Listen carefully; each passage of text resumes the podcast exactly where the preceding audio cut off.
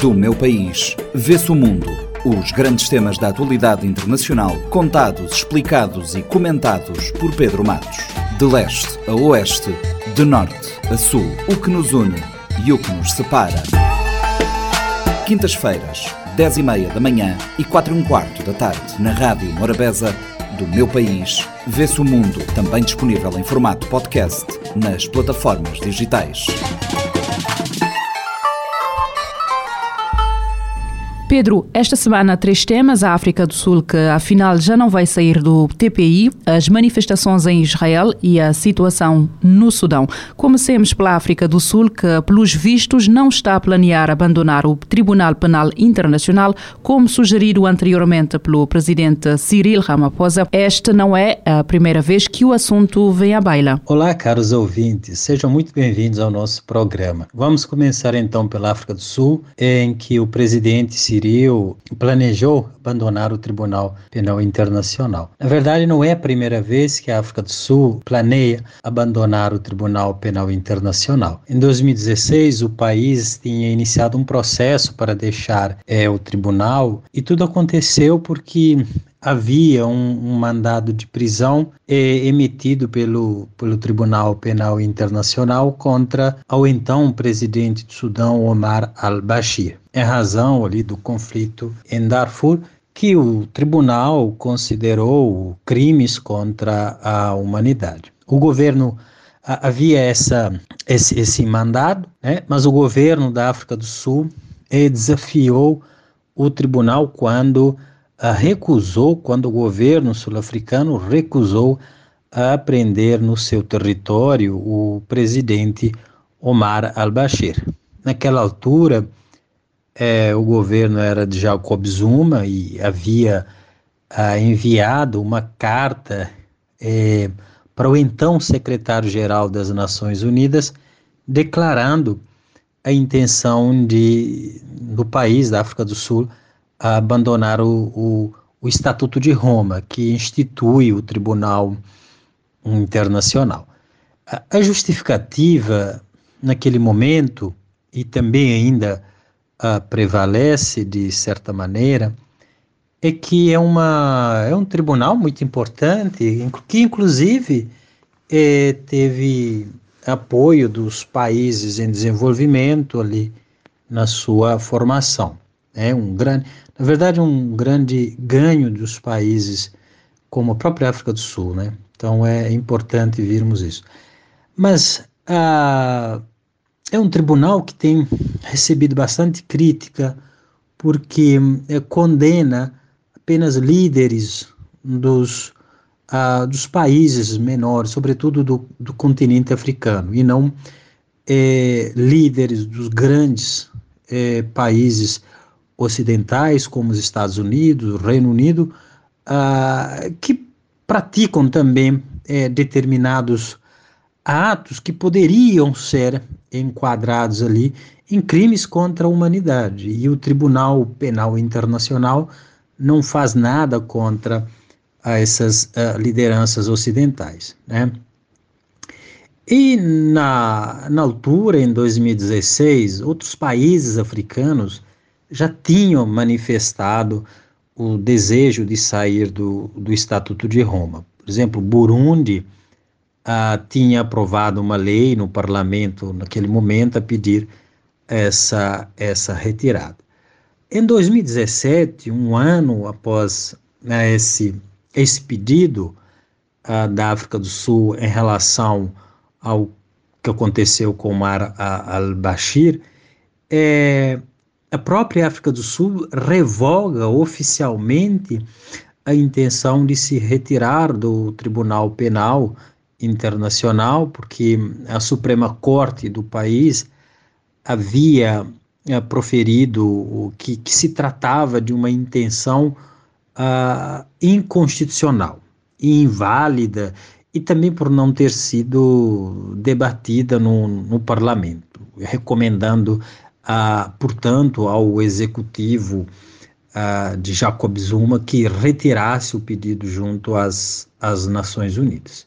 Bom, volvido seis anos, em 2023, agora, esse mês, temos de novo essa manobra infrutífera de Cyril Ramaphosa, que havia dito que abandonaria o Tribunal Penal Internacional num contexto em que eh, o tribunal emitiu um mandado de captura contra o presidente russo Vladimir Putin, é, ali em razão de crimes é, considerados ali pelo Tribunal Internacional contra a humanidade praticados pelo Vladimir Putin ali é, no que nós estamos vivendo ali a, a guerra Rússia Rússia Ucrânia.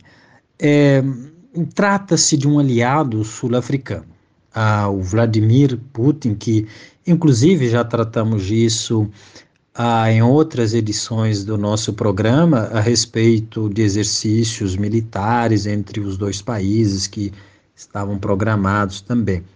Então, mais uma vez, a África do Sul se vê numa encruzilhada, porque a cidade Pretória vai ser palco uh, esse ano da, da cimeira do bloco BRICS, que compõe países Brasil, Rússia, Índia, China e África do Sul. É? Portanto, uh, o governo sul-africano teria uh, de deter Putin quando eh, ele pisasse no território sul-africano. Então, diante disso, foi aventada, né, numa reunião do Partido Congresso Nacional Africano, a possibilidade da saída da África do Sul é, e o presidente endossou essa possibilidade, né? O presidente Cyril endossou essa ideia, porém foi automaticamente revista.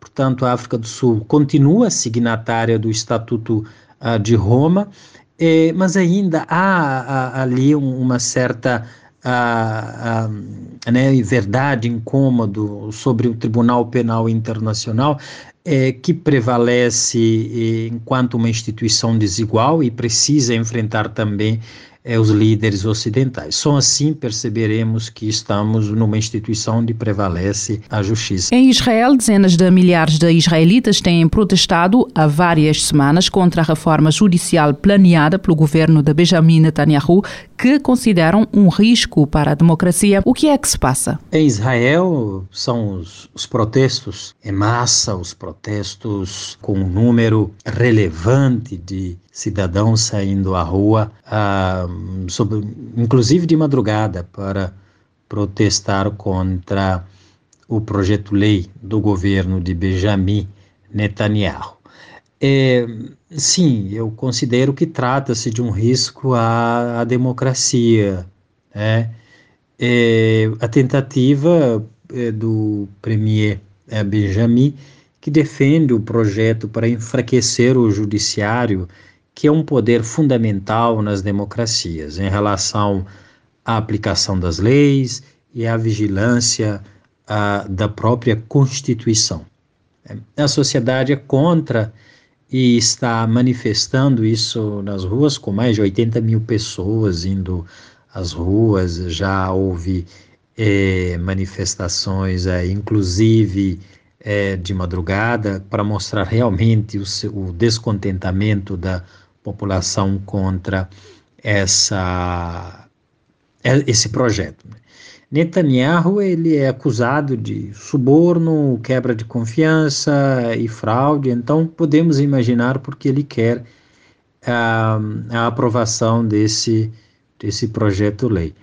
É, na proposta hum, encaminhada, há uma cláusula muito polêmica que se chama cláusula de anulação. O que diz a cláusula é que a, a maioria simples dos parlamentares pode anular decisões da Suprema Corte. Suprema Corte é a última instância de justiça num país ah, democrático. Então, nesse cenário, o executivo prevaleceria sobre o judiciário. E, em caso de conflito entre os dois poderes, o governo, com esse projeto-lei, teria poder, eh, por exemplo, de nomear juízes e de limitar a independência do poder judiciário, controlar as atividades de um poder que deveria e é em várias democracias do mundo, mas das mais respeitadas e sólidas, um poder independente no Sudão, semana marcada por movimentações militares e confrontos entre facções do exército, o que é que está na origem deste conflito e como é que ela poderá evoluir? Bom, ao Sudão, que essa semana está marcada por movimentações militares e, e confrontos entre duas personalidades ali do, dos militares, de certa forma, desde a, a, divisão ali entre o Sudão e o Sudão do Sul em 2011, a paz e a prosperidade estão longe de serem alcançadas nessa, nessa região, né? sobretudo Sudão, continuam os problemas dos refugiados, os conflitos com derramamento de sangue, os recursos uh, minerais como ouro eh, se tornaram maldições para o próprio país em razão da ausência de instituições, uh, continuam abusos de direitos humanos, perseguição a jornalistas. É, o governo de Bashir, que liderou o país por três décadas, deteriorou as condições de vida da, da população, com aumento dos preços dos produtos, como o pão, por exemplo.